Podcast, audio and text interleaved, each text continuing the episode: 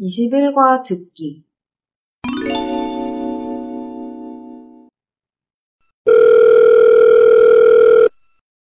선생님, 저 학교에 도착했어요. 어디로 가면 돼요? 벌써 도착했어요? 지금 어디에 있어요? 여기 학생들에게 물어서 학생회관 근처까지 왔어요. 그럼 학생회관을 지나서 쭉 올라오다가 삼거리에서 오른쪽으로 와요. 그러면 왼쪽에 흰색 건물이 보여요. 네, 금방 찾아갈게요. 선생님, 저예요. 반가워요. 찾아오기 힘들었지요? 아니에요. 올라오면서 학교 구경도 했어요. 학교가 아주 예뻐요.